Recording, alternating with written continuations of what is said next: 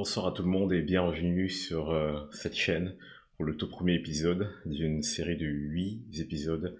Euh, on va parler de Pâques.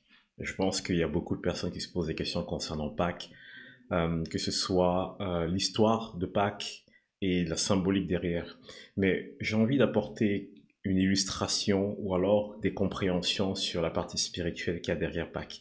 Et pour commencer à parler de Pâques, de la fête de Pâques que nous célébrons dans cette saison, il faudrait qu'on parle d'abord de l'origine de Pâques, qui est Pessah. Alors, qu'est-ce que Pessah? Vous savez, pleinement dans l'histoire de Pâques, ce qu'on peut observer, c'est que euh, il y a une vraie symbolique de libération derrière. Et pour nous les chrétiens, cela a un sens puissant. Pâques est certainement, après la naissance de Christ, la fête la plus importante qui est célébrée chez les chrétiens. Mais pour bien voir ce qu'il y a derrière l'histoire de Pâques, Revenons un peu en arrière et observons ce qui s'est passé dans l'histoire de Pessah. Donc, pour parler de l'histoire juive, parlons un peu de ce moment que Israël a passé, ce mauvais moment que Israël a passé à Mitzraïm, que nous connaissons plus sous le nom d'Égypte. Et pendant 400 ans, pour ceux qui ont peut-être déjà vu l'histoire, Israël a été en captivité en Égypte. Et pendant cette période, ils ont été utilisés comme esclaves.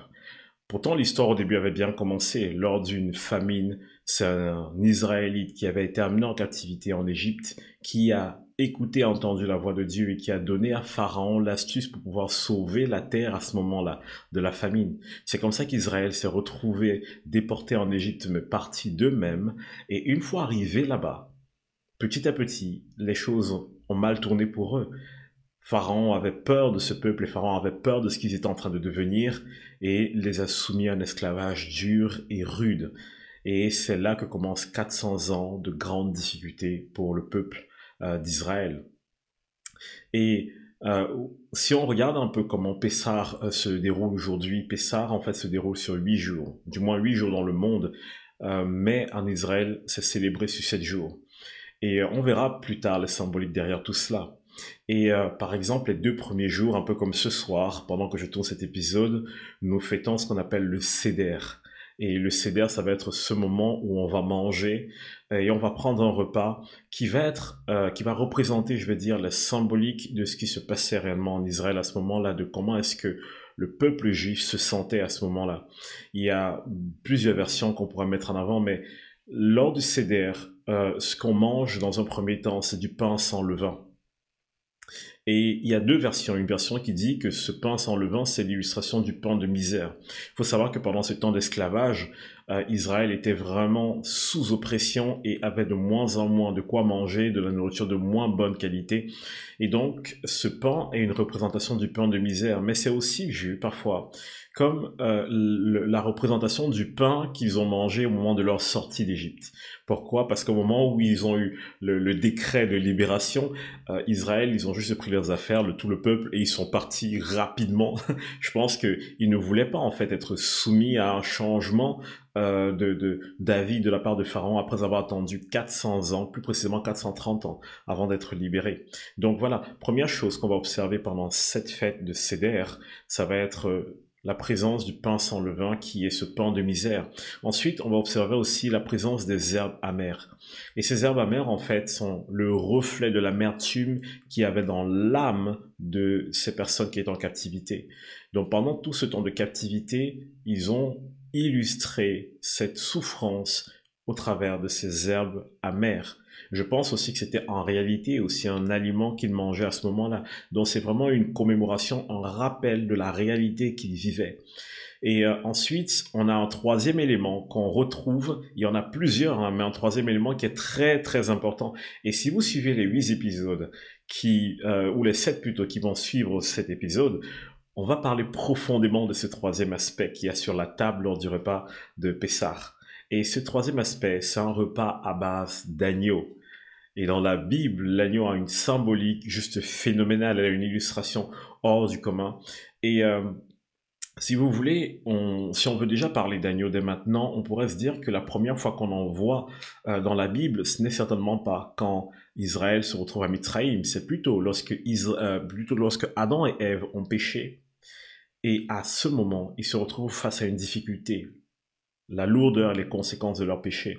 Dieu va sacrifier un agneau il va les recouvrir de la peau de cet agneau. Et derrière chaque acte que Dieu va poser pendant ce sacrifice, il y a une symbolique qui sera expliquée plus tard dans les prochains épisodes. Et cette symbolique est une illustration des choses qui devaient arriver. Et ça illustre justement toute la puissance qu'il y a dans la célébration de la fête de Pâques. Mais pour revenir en fait au repas euh, qu'on a aujourd'hui, il faut savoir une chose, c'est que euh, lorsque on se retrouve pendant le repas de Seder, il y a une chose aussi euh, qu'on peut observer sur la table, c'est qu'on sert quatre coupes de vin. Et euh, moi, je vais vous donner une illustration en tant que chrétien sur les quatre coupes de vin. Pour nous, les chrétiens, nous savons que en Dieu, nous avons le Père, le Fils et le Saint-Esprit. Donc, s'il y avait trois coupes, on comprendrait. Mais les Juifs appellent la quatrième coupe la coupe d'Élie.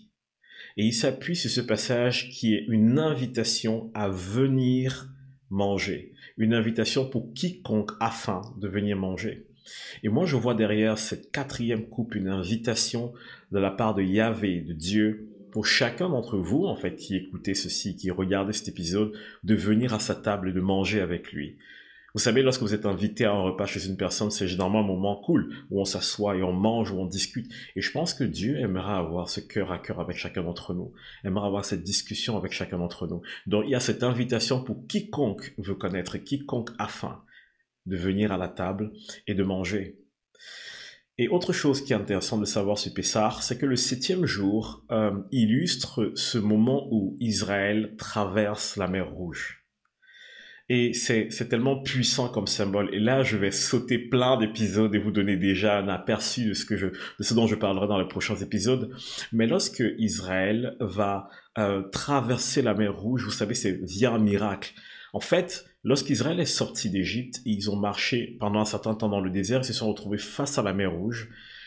Et entre-temps, Pharaon avait changé d'avis. Et il s'est dit non, mais finalement, je crois que ces personnes, ils servaient mon dessein et je vais aller les rattraper, les ramener chez moi. Et face à la mer Rouge, Israël se sont dit, nous sommes pris en tenaille. Il y a les chars de Pharaon derrière nous et il y a la mer devant nous. C'est sûr que c'est la fin. Et à ce moment, on voit un des miracles les plus prodigieux de la Bible où Dieu va ouvrir la mer Rouge en deux. Alors, ce n'est pas un débat maintenant de mer Rouge et quoi que ce soit, mais mon invitation, c'est juste de comprendre l'histoire derrière. Et lorsque cette mer va être ouverte en deux, Israël va pouvoir traverser la mer Rouge et arriver de l'autre côté de la mer. Et cependant, lorsque les Égyptiens vont s'engager sur le même chemin, la mer va se refermer et les engloutir. Je vois ici, dans cet épisode, une illustration, une symbolique du baptême. Peut-être certains d'entre vous vous demandez pourquoi est-ce qu'on demande de nous baptiser dans l'eau. Il y a tellement de choses qu'on pourrait dire dessus, certainement on en parlera plus tard. Mais voyez ici ce passage au travers de la mer Rouge comme une illustration du baptême. Le baptême ici c'est une symbolique de quoi? C'est une symbolique de moi qui suis mort à mon ancienne vie et ressuscité à ma nouvelle vie. De la même manière, ce qu'on attend lorsqu'on passe par le baptême, c'est qu'en entrant par ces eaux, nous entrons avec toute notre charge, tous nos péchés, tout ce que nous étions, et en ressortant de ces eaux, nous ressortons en laissant notre fardeau derrière, en laissant, en laissant derrière nous l'oppression. Et c'est un peu cette illustration-là lorsque Israël est sorti de l'autre côté de la mer et que les chars et Pharaon se sont retrouvés engloutis. Ici, c'est une illustration finalement de tout ce qui était laissé en arrière et de cette puissance, de cette euh, manifestation du salut de Dieu. Donc je pense qu'il y a tellement de choses qu'on pourrait voilà creuser et j'espère que c'est déjà en train de, vous faire cogiter euh, par rapport à, tout ce qui pourrait venir derrière, dans l'importance des baptêmes, l'importance des sacrifices, euh, l'importance de rachat des péchés. Mais avant d'aller vers la fin, j'aimerais qu'on parle de quelque chose que je pense être important. Quel est le rapport finalement entre Pessar et la Pâque chrétienne? Où est-ce qu'on voit le lien? Hormis bien sûr toutes les symboliques, j'aimerais vous parler d'un épisode qui aussi est un épisode qu'on rappelle énormément pendant la fête de Pessar. C'est le dernier fléau que Dieu a envoyé sur l'Égypte pendant ce moment de captivité. En fait, après avoir envoyé plusieurs fléaux sur l'Égypte, Pharaon avait toujours refusé de céder à ce que Dieu y avait lui demandait de faire. Et le dernier fléau, c'était Dieu qui a retiré sa main et qui a laissé entrer sur le territoire l'ange de la mort. Mais Dieu est un Dieu de rédemption. Ça veut dire qu'avant d'utiliser la manière forte, il nous donne toujours le moyen ou la possibilité d'être exclu de ce qui va arriver. Gloire à Dieu, nous sommes maintenant totalement sauvés par le sang de Christ et nous ne sommes plus soumis à ce genre de choses. Cependant, à ce moment-là, Dieu avait donné à Moïse la solution pour ne pas subir les, sévices de l'ange de la mort. Voici ce que le Seigneur avait dit. Lorsque l'ange de la mort va passer, il prendra la vie du premier-né dans chaque maison. À une seule condition, cette maison sera épargnée, c'est si les personnes sacrifiaient un agneau et prenaient le sang de cet agneau et les mettaient sur le, les linteaux des portes. Et Pessar signifie quoi d'après vous? Pessar signifie il passa, un peu comme il passa au-dessus. Et je pense qu'il y a une illustration de cet épisode-là, où lorsque l'ange de la mort est arrivé, à chaque fois qu'il voyait le sang d'un agneau sur les linteaux des portes pendant la nuit, il passait au-dessus de la maison et il épargnait ceux qui étaient dans la maison. Ainsi la vie des premiers-nés était sauvée. Mais tous ceux qui n'avaient pas mis ce sang sur les linteaux de leur porte se retrouvaient finalement à perdre le premier-né, mâle, de leur famille. Et finalement, c'est ce qui a brisé le cœur de Pharaon, parce qu'au réveil le matin, celui qui devait hériter du trône avait rendu l'âme. Et vous voyez derrière cette illustration de l'agneau qui est sacrifié, du sang sur les linteaux des portes et ainsi de suite, je pense que beaucoup de personnes qui sont déjà chrétiennes vous voyez tout de suite où je veux en venir. Christ, l'agneau qui a amené à l'abattoir. Mais nous en parlerons au quatrième épisode plus en détail. J'ai vraiment juste envie pour ce premier épisode de nous amener à considérer l'histoire euh, d'Israël en Égypte comme une illustration de ce qui devait se passer, de ce qui devait arriver.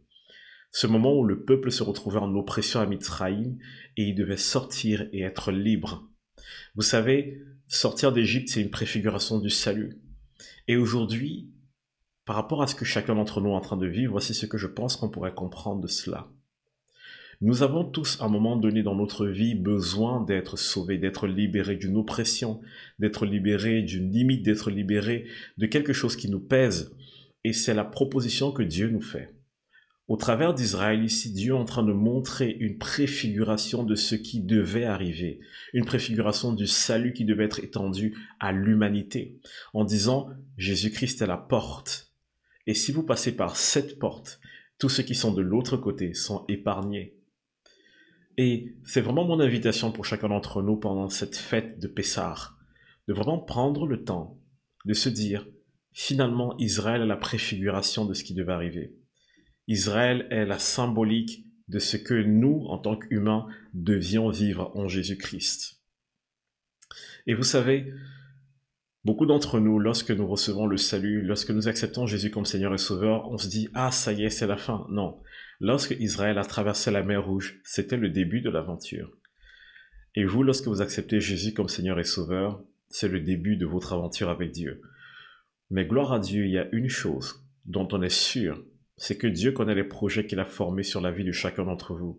Ce sont des projets de bénédiction et non de malédiction, de bonheur, de joie et de paix. Et moi, mon invitation pour vous, pour ce premier épisode, c'est de juste prendre un temps et dire au Seigneur, peut-être que ma vie, pour l'instant, ne me satisfait pas, peut-être que ma vie ne va pas dans le sens où moi j'aimerais qu'elle aille. Mais j'aimerais maintenant que tu me révèles ces plans que tu as pour moi. Et je crois que pendant ces huit épisodes, le Seigneur va vous parler et le Seigneur va révéler toute la puissance qui est cachée dans l'histoire de Pâques.